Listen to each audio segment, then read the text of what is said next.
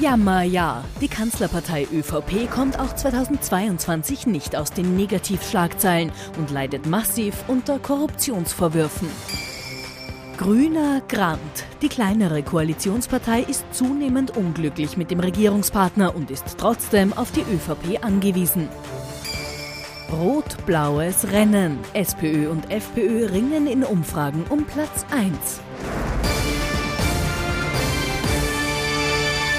Ich wünsche Ihnen einen angenehmen Sonntagabend und freue mich, dass ich Sie begrüßen darf. Heute eine Spezialausgabe, großer Jahresrückblick hier bei uns in der Sendung. Ein paar Sachen bleiben aber auf jeden Fall fix. Unser Politikexperte Thomas Hofer wieder im Studio. Herzlich willkommen, schönen, schönen guten, guten, Abend. Abend Knapp. Und unser Meinungsforscher Peter Heik, auch Ihnen einen schönen Sonntagabend. Herzlich willkommen. Schönen guten Abend, hallo. Wir beginnen mit der ÖVP. Für die ÖVP war dieses 22er Jahr alles andere als ein erfreuliches Jahr. Es war ein hartes Jahr für die ÖVP und für den neuen Kanzler Karl Nehammer. Corona, Krieg, Korruption. 2022 beginnt als schwarzes Jahr, besonders für die ÖVP. Denn schon zu Jahresbeginn steht eine Reihe ehemals türkiser PolitikerInnen unter Korruptionsverdacht. Auch wenn das Neo-Bundeskanzler Karl Nehammer damals noch nicht problematisch sieht. Ich sehe nicht, jetzt, so wie Sie es darstellen, dass es ein, ein Systemproblem gäbe. Im Frühjahr wird dann aber bekannt, auch gegen aktive, hochrangige ÖVP-Politiker ermittelt die Wirtschafts- und Korruptionsstaatsanwaltschaft, nämlich gegen Nationalratspräsident Wolfgang Sobotka und Clubobmann August Wöginger. Es geht um fragwürdige Postenbesetzungen.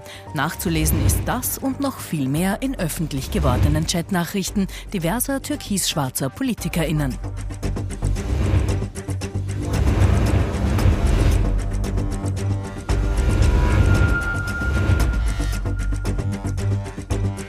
Sindelsager hin oder her, die niederösterreichische Landeshauptfrau Johanna Mickelleitner bleibt in der ersten Reihe.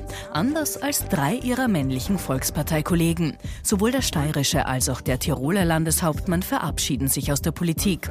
Der Vorarlberger Markus Wallner zieht sich skandalbedingt kurzzeitig zurück. Und dann tritt auch noch einer plötzlich ins Rampenlicht. Der ehemalige Generalsekretär im Finanzministerium Thomas Schmidt.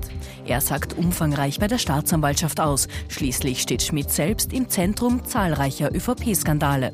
Und am Ende dieses schwarzen Jahres scheint dann auch Bundeskanzler Karl Nehammer ein Korruptionsproblem zu erkennen. So bin ich nicht und so sind wir nicht. Ich möchte mich dafür bei Ihnen entschuldigen. Also das Jahr ist noch nicht ganz um, aber ich nehme an, in der ÖVP sind viele froh, dass es fast um, um ist. Äh, Gibt es irgendein Anzeichen, dass Nehammer das im nächsten Jahr für die ÖVP rumreißen kann, das oder? Also müssen wir rumreißen, ja. definieren. Äh, in Richtung Platz 1, glaube ich, wird schwierig. Da kommen wir noch äh, zu einigen Zahlen heute sicherlich mit dem Kollegen Hayek. Äh, was man sagen muss, ist schlicht und ergreifend das, dass nach diesem echten Seuchenjahr 2021 das nächste gefolgt ist. Jetzt kann man immer sagen, okay, wie ist es tendenziell? Natürlich war das vergangene Jahr, äh, also 2021, 1921 das Dreikanzlerjahr, da war es wirklich turbulent, da ist der große ehemalige Strahlemann Sebastian Kurz abgegangen bei der ÖVP. Es war ein echter Schock. Äh, insofern kann man sagen, ja, Nehammer hat das stabilisiert, auf einem zwar für die ÖVP zu niedrigen Niveau, gar keine Frage, aber immerhin stabilisiert.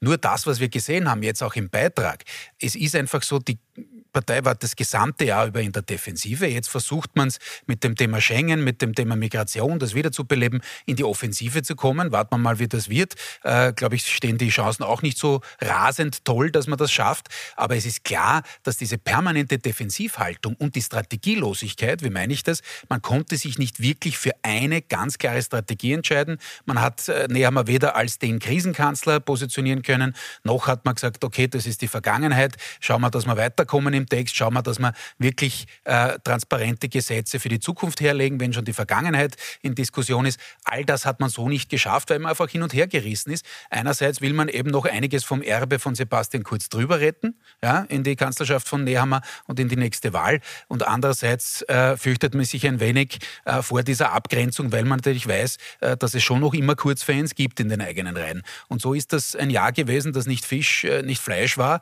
Ähm, und ähm, ja, man hat ein bisschen das Gefühl, dass die ÖVP noch immer herummeandert, auch wenn man jetzt versucht, wie gesagt, auf Kosten der Koalitionsharmonie, wenn es eine solche noch gegeben hat, in diesem Jahr, äh, sich zu positionieren beim Thema Migration.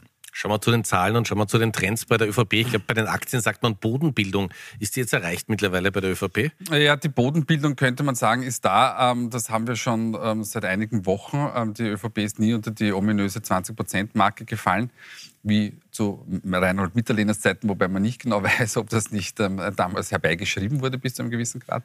Ähm, aber also, sie ist weit weg vom Platz 1. Aber es ist naja, sie ist eigentlich gar nicht so weit weg vom Platz 1. Ähm, wenn man das mal kurz im Inside einspielt und den Verlauf der, der, Sonntagsfrage, dann wird man sehen, dass die Sozialdemokratie derzeit bei 24 Prozent liegt und die, die Freiheitliche bei 26. Also arithmetisch gesehen ist man gar nicht so weit weg mit den 22 Prozent. Aber man ist von der Verfasstheit ähm, weit weg. Und das ist ja das Problem, das die, die, die ÖVP derzeit hat. Wie es der Kollege Hofer gesagt hat, man ist in einer permanenten Defensivhaltung, man reagiert immer nur. Jetzt hat man erstmals ein bisschen Oberwasser bekommen mit der Schengen-Frage. Das ist interessant, wir haben das letzte Woche schon mal kurz diskutiert. Worum geht es da? Da geht es natürlich darum, um, um abfließende Wähler ähm, zu den Freiheitlichen zu halten. Und das dürfte geglückt sein, weil wir wissen aus den Umfragen, dass die äh, ÖVP-Wähler und Wählerinnen der Schengen-Positionierung durch etwas abgewinnen gewinnen können. Auch Wählergruppen in der Sozialdemokratie bei Neos und bei Grünen. Es ist nicht ganz so eindeutig. Aber das kann es am Ende des Tages nicht gewesen sein. Man kann nicht einfach sagen, wir, wir versuchen die, die Linie, die Sebastian Kurz da ähm, eingeführt hat, fortzusetzen. Das kann man natürlich machen. Aber ich muss mich auf anderen Themenfeldern auch positionieren. Ich bin die Kanzlerpartei. Ähm, äh, man, man, man kann eine Linie vorgeben innerhalb der Regierung und das fehlt derzeit bei der ÖVP. Wie schaut es mit dem Kanzler aus? Wie schaut es mit Karl Nehammer aus? Ist der im Amt angekommen? Naja, er ist im Amt angekommen. Ich würde sagen, er hat überlebt. Ähm, das ist immerhin schon etwas in Zeiten wie diesen. In der Bundeskanzler direkt ähm, Frage liegt er ähm, in Front. Also das heißt, er ist auch vor. was. Ja, es ist auch immer etwas. Auch da haben wir einen, eine Neuigkeit zum ersten Mal. Nach ganz, ganz langer Zeit, nach eineinhalb Jahren, hat Herbert Kickel Randy Wagner auf Platz drei verwiesen. Das zeigt schon, dass es äh, an der Führungsspitze der Sozialdemokratie derzeit ein Thema gibt was auch verständlich ist, weil auf der einen Seite gibt es eine Diskussion mit, mit Landeshauptmann Doskozil, auch aufgehängt an der Migrationsfrage, aber auch ein paar anderen inhaltlichen Fragen. Auf der anderen Seite ähm, unterstützt Randy Wagner äh, äh die äh, Regierung in der Schengen-Frage. Dann zeigt er wieder der Herr Bürgermeister Ludwig auf und nimmt eine andere Position ein. Und man sieht, dass sie derzeit ähm, oder seit geraumer Zeit schon nicht dieses, diese Leadership an den Tag legt, wie man es eigentlich von einer Parteichefin erwarten würde. Was bedeuten diese 30 Prozent für Karl Nehammer? Also man kann sagen, es ist mehr als die ÖVP jetzt hat. Aber was, was ist das in der Kanzlerfrage? Wo kann man das in etwa einordnen? Naja, also Sie haben es eh schon angedeutet. Also er liegt mit seinen Werten über der eigenen Partei. Das ist in Ordnung. Man kann auch sagen, er stabilisiert die, die eigene ähm, Partei. Aber es ist natürlich von, von äh, Werten, wie, wie Sebastian Kurz hat, natürlich Lichtjahre entfernt. Und der, der, Vorteil der Freiheitlichen Partei von Herbert Kickel ist ja die Schwäche der, der anderen beiden bei den, bei, Traditionsparteien. Dort herrscht eigentlich eine gewisse Art von Machtvakuum und in das stößt Kickel sehr gut, sehr gekonnt, auch thematisch pointiert vor. Wenn wir jetzt nochmal ganz kurz zur ÖVP kommen, zu Karl Niemer. Man könnte das Gefühl haben, also auch mit der Kanzlerfrage auf Platz 1, es geht ein bisschen aufwärts, ein bisschen Lichtblick. So, und jetzt holt die ÖVP und jetzt holt Karl Nehammer schon wieder die eigene Vergangenheit ein. Es geht um die Wahlen 2019. Also 2017 hat es eine massive Überschreitung dieser äh, Höchstgrenze gegeben, was man ausgeben kann an Wahlwerbung. 2019 noch einmal. Und da war Karl Nehammer ja Generalsekretär, dafür verantwortlich. Und wir schauen uns an, was er zu Beginn des Wahlkampfs 2019 gesagt hat. Faktum ist, dass wir uns an die Wahlkampfkostenobergrenze halten und alles genau abgerechnet wird. So, den Satz wird er noch oft hören den wir da oft hören, wobei der Fairness halber muss man dazu sagen, der unabhängige Parteiensenat hat noch nicht entschieden. Jetzt gibt es mal äh, das, was die ÖVP weiterhin sagt, so wie haben wir hier in diesem Zuspieler, äh, und das, was der Rechnungshof nachweist. Äh, ich würde mal sagen, in Normalzeiten, ja, äh, nur es sind halt keine Normalzeiten für die ÖVP, wäre das kein riesiger Aufreger. Ja. Es gab schon viele Parteien, die die äh, Wahlkampfkostenobergrenze gerissen haben. Die ÖVP war der absolute Ausreißer 2017 mit einer unfassbar, unfassbar hohen und überhöhten Budget. Ähm, 2019 war es dann sicherlich nicht mehr in dieser Höhe, aber es kommt eben in ein Umfeld, und da sieht man das gesamte Jahr 2022, wo es eben diese permanenten Defensivthemen, diese permanenten Vorwürfe, auch wenn sich manche, das sollte man auch der Fairness halber dazu sagen, äh, da aufgelöst haben, Stichwort äh, Vorarlberger Landeshauptmann Wallner, äh, sei auch hier gesagt, haben auch diskutiert äh, heftig in diesem Jahr.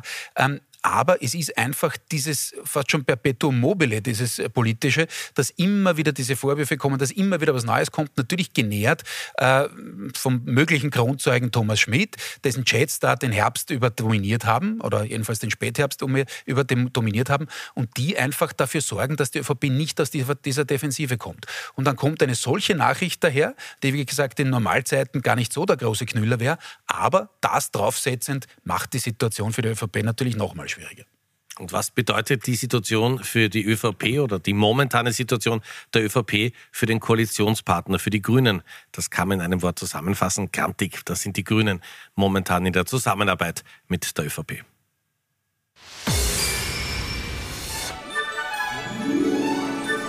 Es war einmal eine grüne und eine türkise Partei, die nach der Wahl im Jahr 2019 voller Freude gemeinsam eine Regierung gründeten trotz aller Differenzen. Doch zum Beginn des heurigen Jahres tobte schon ein schwerer Sturm über ihre Zusammenarbeit. Den Regierungsthron verlassen wollten sie dennoch nicht. Wie Sie sehen an dieser Pressekonferenz arbeiten wir sehr konstruktiv zusammen für das Land und für Österreich. Allein diese Pressekonferenz zwischen uns drei Ministern, Ministerinnen und mir als Innenminister zeigt, wie die Zusammenarbeit funktioniert. Aus der trauten Zweisamkeit wird im Laufe des Jahres immer mehr eine Zweckehe. Schuld daran sind unter anderem weitere ÖVP-Korruptionsvorwürfe. Selbstverständlich ist die Koalition ähm, belastet durch das Tun der ÖVP und die Personen, die da vor allem in der Vergangenheit dort ähm, agiert haben. Auch Blockadehaltungen etwa bei Klimaschutz und Antikorruptionsgesetzen belasten die Regierung. Die Arbeitsmarktreform sagt sie gleich ganz ab. Es ist klar, wenn es nicht äh, genug Übereinstimmung gibt und nicht genug äh, äh Möglichkeit, eine Mehrheit zu kriegen, dann geht es einfach nicht. Nervenaufreibend ist auch das alte Streitthema Migration. Wir müssen endlich das Tabu Zäune brechen. Es braucht in Bulgarien einen Zaun, der muss mit finanziellen Mitteln der Europäischen Union unterstützt werden. Die Rufe nach einer Mauer rund um Europa sind aber ganz sicher eher im Kapitel Polemik einzuordnen als im Kapitel hilfreiche Lösungsvorschläge zur Lösung des Problems. Doch so tief die Gräben zwischen ÖVP und Grünen auch scheinen, wenn sie nicht komplett zerstritten sind, regieren sie noch heute. Also ich glaube, es ist eine Zweckehe, da sind wir uns alle einig. Das war es von Anfang ja. an, Herr Knapp. Ja. Aber hält die, weil sie halten muss? Ja, noch. Wobei, eines ist schon klar, und das ganze Jahr über haben wir gesehen, viele Irritationen, klarerweise. Auch da war die allergrößte natürlich im Herbst 2021 äh, mit dem auch von den Grünen oder vor allem den Grünen, von den Grünen erzwungenen Rücktritt von Sebastian Kurz. Aber das hat sich natürlich fortgesetzt. Und äh, die besten Freunde werden die beiden Parteien natürlich nicht mehr inhaltlich. Die sind äh, in vielen Bereichen, gerade beim Thema Migration, wirklich an unterschiedlichen Enden des politischen Spektrums verortet. Das ist einfach so. Das ist dann nicht einfach, sich, sich zu einigen Aber das wussten es Sie ist, auch, ne? Richtig. Es ist gemessen daran, unterjährig gar nicht zu wenig weitergegangen. Und jetzt rede ich nicht von den 50 Milliarden äh, Hilfe. Äh, es hätte jede Regierung ausgegeben, was irgendwie geht. Das ist halt der österreichische Weg, dass man halt versucht, den Furor der Bevölkerung zu dämpfen. Das ist keine große Leistung aus meiner Sicht. Aber es waren überraschende Momente dabei, jedenfalls für mich. Äh, Stichwort Abschaffung kalter, kalte Progression, Valorisierung von Sozialleistungen. Das waren über Jahrzehnte hinweg überfällige, aber nie umgesetzte Schritte. Dieser Regierung ist das überraschenderweise gelungen. Nur, und jetzt kommt das große Aber, sie kann sich nicht wirklich was drum kaufen äh, am Meinungsmarkt, weil es ist einfach der Wurm drin, es ist einfach äh, eine schiefe Ebene, die nach unten zeigt. Es ist einfach deplorabel, was man da an Vertrauenswerten nur mehr aufzuweisen hat, teilweise selbst verschuldet, viel aber natürlich auch von Seiten äh, der mannigfachen Krisen, äh, wo jede Regierung schwimmen würde. Jetzt komme ich zu den Grünen, weil wir ja da äh, den Ausgangspunkt hatten. Ähm, bei den Grünen ist es natürlich so, Sie wissen, sie werden nie mehr so mächtig sein wie jetzt. Die haben einen Machthebel in der Hand, der viel größer ist als die knapp 14 Prozent Wähleranteil von 2019. Warum? Weil die ÖVP, wir haben es gerade besprochen, schlingert, einfach in, in, in den Seilen hängt, noch immer, und damit der kleine Koalitionspartner mit der Drohung, naja, wollt wirklich die Koalition jetzt aufkündigen, natürlich da stärker ist. Und sie wissen auch, die Grünen, wenn sie in einer zukünftigen Regierung sind, was auch nicht sicher ist, klarerweise, äh, dann ist es eine Dreier- oder gar Vierer-Konstellation und da sind sie dann halt nicht mehr der alleinige Kronprinz oder die alleinige Kronprinzessin, sondern da muss man sich diese Rolle teilen. Das heißt, man möchte das natürlich ähm, fortsetzen, solange es geht. Und jetzt kommt der letzte Punkt. Ähm, in den letzten Tagen ist das natürlich schon aggraviert äh, hat sich die Situation aggraviert. Warum? Weil natürlich die Grünen da wieder viel schlucken müssen beim Thema Migration. Das war von vornherein klar. Im Koalitionspakt ist das eine der großen Sollbruchstellen. Das ist so. Es gibt ja nicht umsonst diesen sogenannten koalitionsfreien Raum, wenn ihn die Regierung so nicht gerne nennen möchte. Aber es ist natürlich einer, dass man sich gegenseitig überstimmen kann. Und jetzt wird es natürlich wieder ziemlich brenzlig, auch wenn die Stützen der Koalition, also konkret äh, die Achse Kogler-Nehammer und die zweite Achse äh, mit Maurer, äh, Klubopfer, die wir gesehen haben von den Grünen und Wöginger auf der ÖVP-Seite schon halten. Aber es wird natürlich zu zunehmenden Irritationen geben, äh, kommen, wenn die äh, ÖVP diese Situation und diese Strategie beim Thema Migration weiterfährt. Aber man das hat das Gefühl, entschuldigen Sie, dass die, ja. dass die ÖVP schaut, was geht momentan gerade, was die Grünen noch. Ja, klar, aber es ist jetzt nicht so, nach meiner Lesart, dass man jetzt versucht, die Grünen zu provozieren, sondern man möchte schlicht und ergreifend die eigenen Werte irgendwie ein bisschen nach, nach oben bringen. Das, was der Kollege Hayek gesagt hat und was wir vergangene Woche schon diskutiert haben, na klar ist das grundsätzlich mal populär. Jedenfalls in den Zielgruppen, die die ÖVP noch hat und jene, die sie sich mal geteilt hat mit der FPÖ und die sie zwischenzeitlich bei sich hatte. Da ist die Schengen-Geschichte natürlich populär und die Mauer- und die Zaungeschichte. Äh, und dann nimmt man Kollateralschäden auf europapolitische und wirtschaftspolitische politischer Ebene in Kauf, um sozusagen die eigenen Werte hinzugehen. Denn was ist die Gefahr für die ÖVP? Wenn es so ist, dass vorneweg die Freiheitlichen und die Sozialdemokraten wegziehen und wirklich einen Abstand zum Dritten der ÖVP äh, herausarbeiten können, na dann ist irgendwann einmal vorbei. Da kommt man nicht mehr in das Kanzlermatch. Das will die ÖVP verhindern. Aber die Grünen müssen sich jetzt einfach die Frage stellen und sagen, wie lange schauen wir dazu? Wie viel kriegen wir auch noch immer klimapolitisch durch?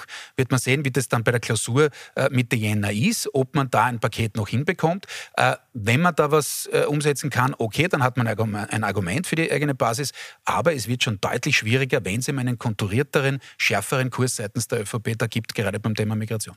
Sie haben es gerade mehrfach angesprochen und Sie haben es abgefragt. Wie wichtig ist dieses Schengen-Veto gegen einen Schengen-Beitritt von Rumänien und Bulgarien für die ÖVP? Naja, es ist natürlich für die ÖVP aus ÖVP-Sicht natürlich wichtig, gar nicht so sehr für die Bundespartei, ähm, sondern es spielt natürlich der, der niederösterreichische Landtagswahlkampf schon hinein. Ähm, aber in der Bevölkerung hat es Unterstützung. Also wir haben 52 Prozent, die dem zustimmen und 34 Prozent, die, das ablehnen. Wie schon gesagt, 14 Prozent ähm, sagen, möchte ich mich nicht verbreiten, da kenne ich mich auch nicht so gut aus.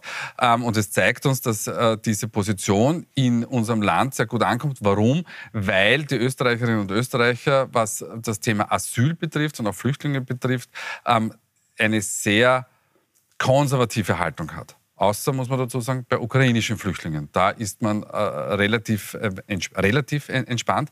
Aber bei der ganz allgemeinen Debatte setzt man eigentlich auf einen restriktiven Kurs.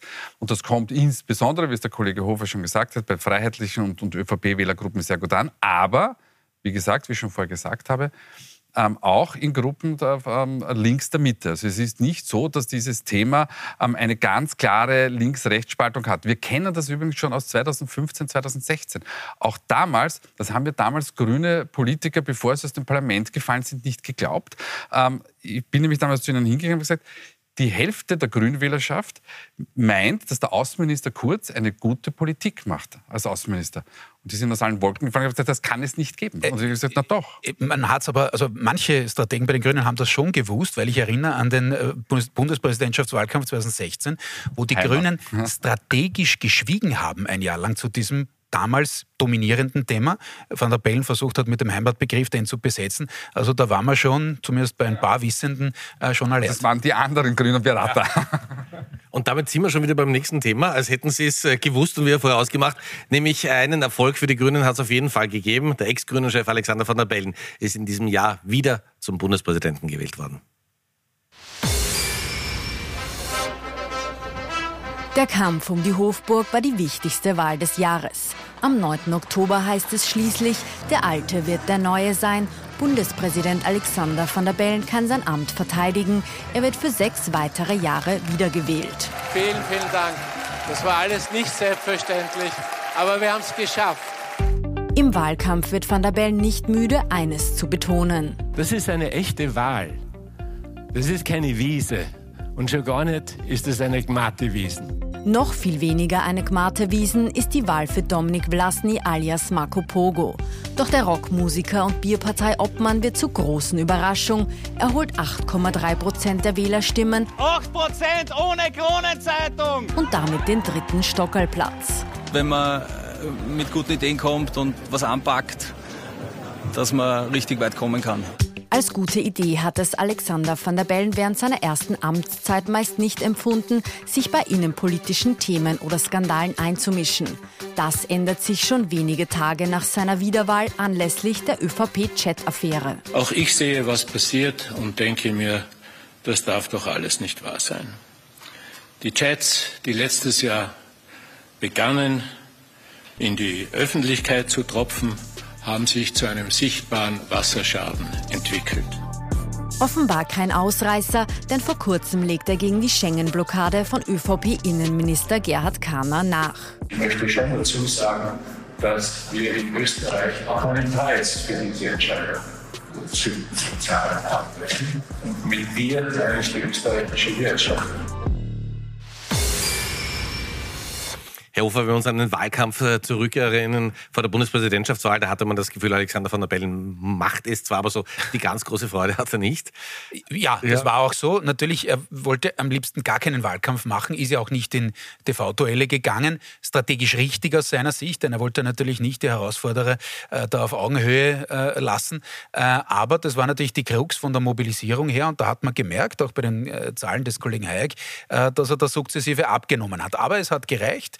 Äh, es war nicht einmal, um den Herrn van der Bellen von früher mal zu zitieren, nicht einmal arschknapp, aber es ist äh, sozusagen, gab schon Bundespräsidenten bei Wiederwahlen, äh, die deutlich besser abgeschnitten haben. Klar, es war natürlich auch ähm, diese Proteststimmung zu spüren in diesem Wahlkampf, selbst in diesem Wahlkampf, auch wenn nicht die Regierung zur Wahl gestanden hat, aber natürlich gab es da einige Protestkandidaten, vor allem von rechts, aber einen auch von links, das war schon bemerkenswert. Ähm, bei Van der Bellen hat man einfach gesehen, weil das jetzt im, im Beitrag äh, im Zentrum stand, äh, dass er natürlich auch strategisch sich zurückgehalten hat und im Wahlkampf nur ja eines wollte, nämlich die ÖVP-Wählerschaft nicht zu vergrämen. Es wurde ihm dann links vorgehalten, also im linken Wählerspektrum teilweise, da man gesagt hat, na warum sagt er da nichts zu den ganzen Chats und, und, und äh, Ermittlungen und, und, und da muss er doch was sagen im Wahlkampf. Nein, er hat strategisch geschwiegen, weil er wusste, dass er genau diese Zielgruppen natürlich braucht für die Wiederwahl oder jedenfalls für die plus 50 Prozent im ersten Wahlgang. Er wollte diesen zweiten Wahlgang, das wäre eine Blamage gewesen, gar keine Frage, hätte er sicher gewonnen im zweiten Wahlgang, aber trotzdem, das wollte er vermeiden, dass er dorthin kommt. Jetzt, nach der Wahl, kann er natürlich offener, kann er offensiver sein, auch wenn ich dazu sage, und da werden wir den Lackmustest nächstes Jahr sehen, ähm, dass er natürlich auch liefern muss. Also ja, Wasserschaden bin ich vollkommen bei ihm, und zwar heftiger. Ja, also das ist ein Rohrbruch, der noch immer nicht gestopft ist im politischen System. Äh, da muss er schon liefern. Und der wirkliche Lackmustest kommt dann möglicherweise das nächste Mal bei der Wahl, wenn die FPÖ vielleicht eine Rolle spielt bei der Regierungsbildung. Wenn sie überhaupt Erster wird, was nicht gewiss ist, gar keine Frage, stellt sich schon mal die Frage, wer bekommt überhaupt die Regierungsbildung äh, als Auftrag. Bevor wir zum Rennen der Opposition kommen, zur SPÖ und zur FPÖ, kommen wir noch mal ganz kurz zur Bundespräsidentschaftswahl. Da ist nämlich auf dem politischen Parkett bundesweit eine neue Figur aufgetreten, Marco Pogo. Und äh, da haben viele gesagt, ah, das wird schwierig, den kennt man in Wien so ein bisschen, als er mal angetreten. Aber viele waren dann doch überrascht von äh, dem Erfolg von Marco Pogo eigentlich bei dieser Bundespräsidentschaftswahl. Ja, es hat sich in den Umfragen damals schon, schon abgezeichnet. Ähm, und äh, was Sie angesprochen haben, das hat sich auch bewahrheitet. Er, er hat ein gewisses Ost-West-Gefälle, aber er hat im, im, Westen doch deutlich besser abgeschnitten. Ähm, was zeichnet Pogo aus? Erstens hatte er eine, wenn Sie so wollen, einzigartige Positionierung, weil links der Mitte gab es, jetzt mal abgesehen von einem amtierenden Bundespräsidenten, keinen anderen Gegenkandidaten. Wir haben ja auch nur Männer ähm, gehabt, die, die kandidiert haben. Und damit hat er mal das, das Feld für sich alleine besetzen können. Heinrich Schweiger lassen wir jetzt mal ganz, ganz kurz zur Seite. Staudinger. Äh, Staudinger, ja. Da, Muss ich sogar den Namen gut gemerkt, ja. Heinrich Schweiger ja. ist tatsächlich schon, schon länger nicht mehr da. Ähm, und äh, damit hat er eine, eine eigene Positionierungsmöglichkeit. Ähm, und er hat, war im Auftreten auch ganz anders und er war auch in der Artikulation seiner, seiner politischen Botschaft, wenn er denn welche hat, total anders. Und das sichert ihm auch den Zuspruch natürlich von jüngeren Wählergruppen, bei denen er durchwegs punkten kann. Und es gibt ja schon Umfragen in Wien, die zeigen, was er für ein Potenzial hat. Also die zeigen ihm schon bei plus, minus 10 und darüber. Also man wird sehen, ob er diese Chance ergreift bei der nächsten Nationalratswahl, weil die nächste äh, Wienwahl kommt ja nach der Nationalratswahl, ob er da schon antritt, es ist natürlich eine größere Herausforderung, als bei der Bundespräsidentenwahl anzutreten, weil da tritt als Personen und eine Partei aufzustellen, ist schon was anderes. Ich bin ganz beim Kollegen. Ich glaube auch, dass die organisatorische und auch die botschaftstechnische Herausforderung da deutlich größer ist. Aber der, also Marco Pogo äh, oder Herr Vlasny hat schon gezeigt, welches Potenzial da ist. Und jetzt einmal abgesehen von, von der Person, es zeigt natürlich auch die zunehmende Volatilität und Fragmentierung in der österreichischen politischen Landschaft. Da waren wir schon einmal, nämlich bei der Wahl 2013. Das war damals nach der Finanz- und Wirtschaftskrise. Krise, wo wir gesehen haben, dass ein paar neue Parteien, also Stronach zwar mit seiner Knieschusstaktik, der sich noch runterverhandelt hat, neue Partei mit den Neos, PZÖ knapp gescheitert. Und so in die Richtung könnten wir auch jetzt gehen. Ich weiß nicht, ob er antreten wird bei der Nationalratswahl, aber das Feld ist offen, denn eines ist klar, und das ist in den Umfragen jetzt so nicht ausgewiesen, der am besten gefüllte Raum in der Politik in Österreich ist der Wartesaal.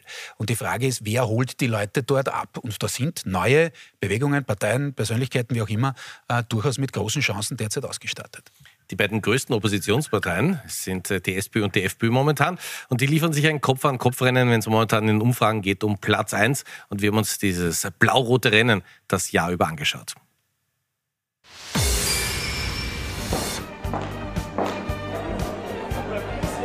Rot-blaue Einigkeit gibt es selten. Ein Thema vereint Pamela Rendi-Wagner und Herbert Kickel heuer aber mehr denn je. Der Ruf nach Neuwahlen zieht sich wie ein roter Faden durch das Krisenjahr. Glaubt denn wirklich irgendjemand, dass ein Karl Nehammer die, wie man so schön sagt, Benchmark für einen Bundeskanzler ist? Oder ist dieses Muster der Regierungsfähigkeit, ist es der Werner Kogler? Ein Experte im Prozent- und Promillrechnen. Heizen teurer, Strom teurer, Tanken und Miete teurer, Lebensmittel teurer. Nur die Ausreden dieser Bundesregierung werden immer billiger. Von der wankenden Regierung profitiert monatelang die SPÖ und Chefin Pamela Rendi-Wagner. Doch was wären die Roten ohne interne Reibereien?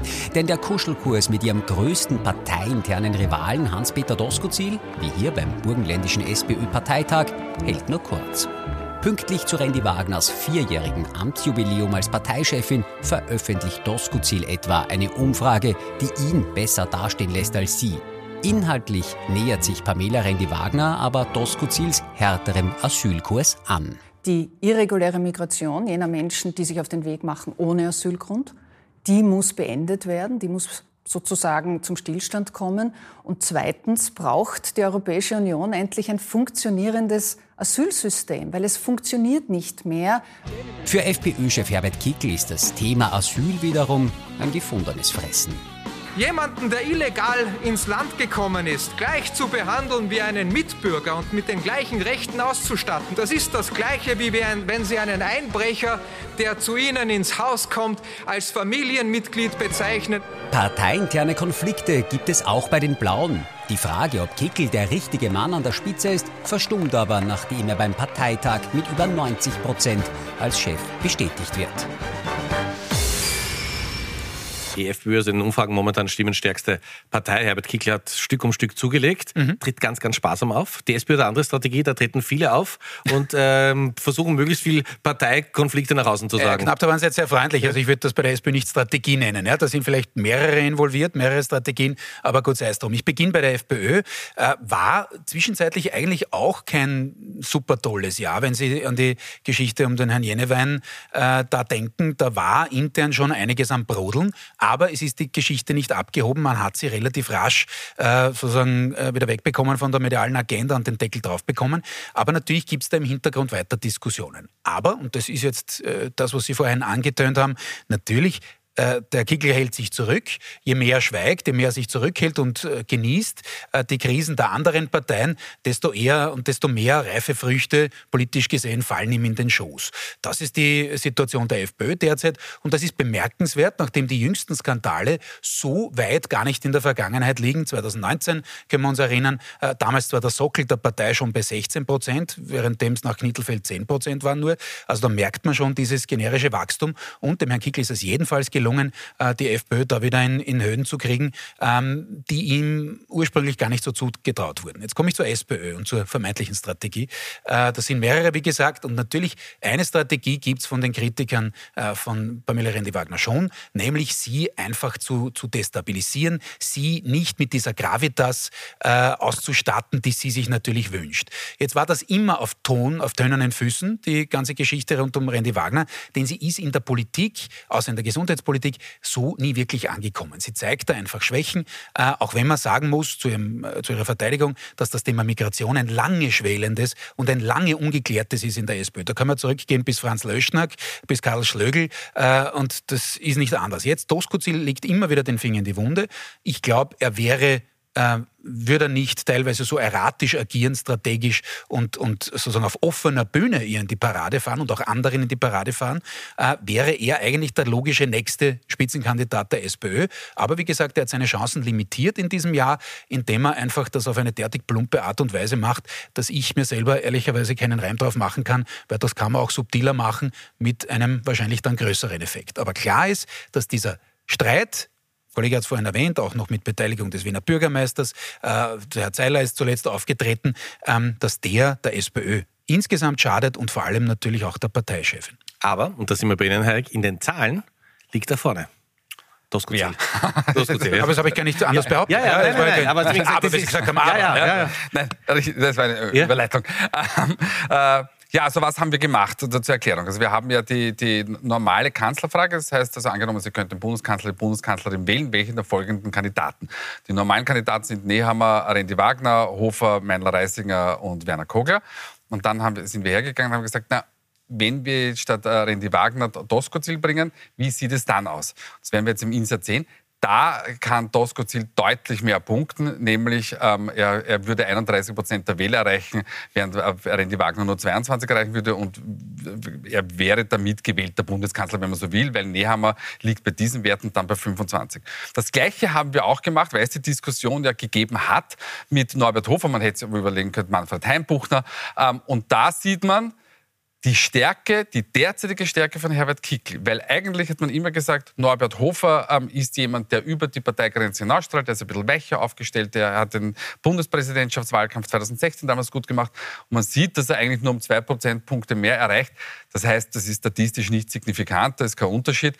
Ähm, und er erreicht ungefähr denselben Wert ähm, wie, wie Herbert Kickl. Das heißt, Herbert Kickl ist derzeit, wir haben das auch bei einer anderen Kanzlerfrage vorgesehen, wirklich gut positioniert. Und um nochmal auf diese SPÖ und auf mein Aber zurückzukommen, ja, also auch wenn es diese Zahlen gibt, äh, gibt es irgendeine Konstellation, die sich vorstellen können, dass Tosco Ziel als Spitzenkandidat der SPÖ in die nächste Wahl geht? Mein Gott, vorstellbar ist vieles. Das äh, kommt natürlich auch darauf an, wie sich die Stimmungslage bis zur Wahl hin entwickelt. Was ich gesagt habe, ist ja, dass Doskozil mit der Art und Weise, wie er das kommuniziert, äh, was man, also Frontalattacke, Hilfsausdruck dafür, ähm, seine Chancen etwas minimiert, weil er den Bürgermeister in Wien zum Beispiel gegen sich aufbringt, in den Ländern sicher Unterstützer hat. So ist es nicht. Ich glaube, dass, der Kurs, dass der Kurs, äh, den er fährt, der ist durchaus mehrheitsfähig, auch an der SPÖ-Basis. Das hat Kollege Hayek heute schon angetönt, gar keine Frage. Ähm, aber er hat eigentlich indirekt Randy Wagner geholfen, auch in diesem Jahr. Und die Frage ist, ist es gescheit von ihr, dass sie jetzt sozusagen auf seinen Kurs da ein bisschen einschwenkt, zumindest bei, beim Thema Schengen, dass es da ein bisschen anzieht. Äh, machen zwar die Neos auch, auch die haben sich äh, da jetzt anders positioniert, weil man einfach weiß, dass da die Mehrheit der Bevölkerung deutlich äh, rechts der Mitte, sage ich mal, bei dem Thema äh, positioniert ist. Also das ist schon spannend und ja, was weiß man, was alles passiert, aber ich sage nur, unter Weglassung dieser, dieser Offensivstrategie und dieser Brachialstrategie wäre Doskozil meines, meiner Einschätzung nach vielleicht schon weiter, als er heute ist. Also was man auf jeden Fall sagen kann, wir noch das nächste Jahr viel über Tosco-Ziel Randy Wagner diskutieren. Wir sind schon am Ende der Sendung und wie gewohnt haben wir Thomas Hofer und Peter Heik, die beiden Herren getrennt voneinander gefragt, wer in diesem Jahr besonders positiv aufgefallen ist und wer es durchaus hätte besser machen können. Das ist ja... Ja, also ich, ich, also ich versuche zu sagen, abgeschrieben. aber wir wissen wirklich ja. nicht voneinander. Äh, ich, nehme mal an, der Kollege wird jetzt ähnlich argumentieren. Wir haben jetzt die ganze Zeit über Innenpolitik geredet, aber lassen wir die Kirche im Dorf jetzt in dem Fall wirklich. Ähm, es war einfach international natürlich dieses Jahr mit, mit, mit dem, dem Jenseitigen, das der Putin geliefert hat, mit diesem Angriffsüberfallskrieg auf die Ukraine, äh, das uns alle in Mitleidenschaft sieht, die ganze Welt, Europa im Besonderen. Deswegen ganz klar der Flop der Woche. Es wäre lächerlich gewesen, da die Innenpolitik zu, zu wählen äh, in dem Fall. Äh, und Top der Woche sind für mich die ukrainischen Soldaten mit dem äh, wirklichen Fokus drauf. War jetzt der Zelensky bei ein paar Magazinen äh, Man of the Year. Ähm, ich finde, man sollte einmal die, die wirklich diese Leidensfähigkeit und auch diese unfassbare Widerstandsfähigkeit haben, äh, äh als, als top auszeichnen, denn, denn die äh, retten es wirklich, wenn sie es retten. Sie hätten 40 Sekunden. Ja, ja. naja, aber nächstes Mal haben sie auch wieder gezeigt, dass soll kürzer, Zeit, in der kürzesten Zeit sein. Also, Flop der Woche ist, ist, ganz klar. Das hätte mich auch sehr gewundert, wenn wir da beide was anderes gehabt hätten. Am Top der Woche habe ich ein bisschen variiert zum Kollegen Hofer und habe ich die ukrainische Bevölkerung und auch die iranische Bevölkerung genommen da nochmal herausgehoben, die iranischen Frauen. Ähm, und bin ich beim Kollegen Hofer, ähm, zum Jahresende sollten wir uns alle überlegen, wie gut geht es uns trotz der multiplen Krisen, die wir auch hier haben, aber wie gut geht es uns hier. Dort treten Menschen für ihre Freiheit ein und zwar knallhart mit ihrem Leben. Ähm, da, da, sollten wir uns nicht zurücklehnen, sondern da sollten wir dieser Menschen einfach gedenken. Eine schöne Einordnung zum Jahresende. Herzlichen Dank, meine Herren. Ich darf mich bei Ihnen fürs Zuschauen bedanken. Kommen Sie gut durch die Weihnachtsferien, schöne Weihnachten mit Ihrer Familie und wir sehen uns dann wieder am 15. Jänner. Dankeschön fürs Zuschauen. Schönen Abend, auf Wiedersehen.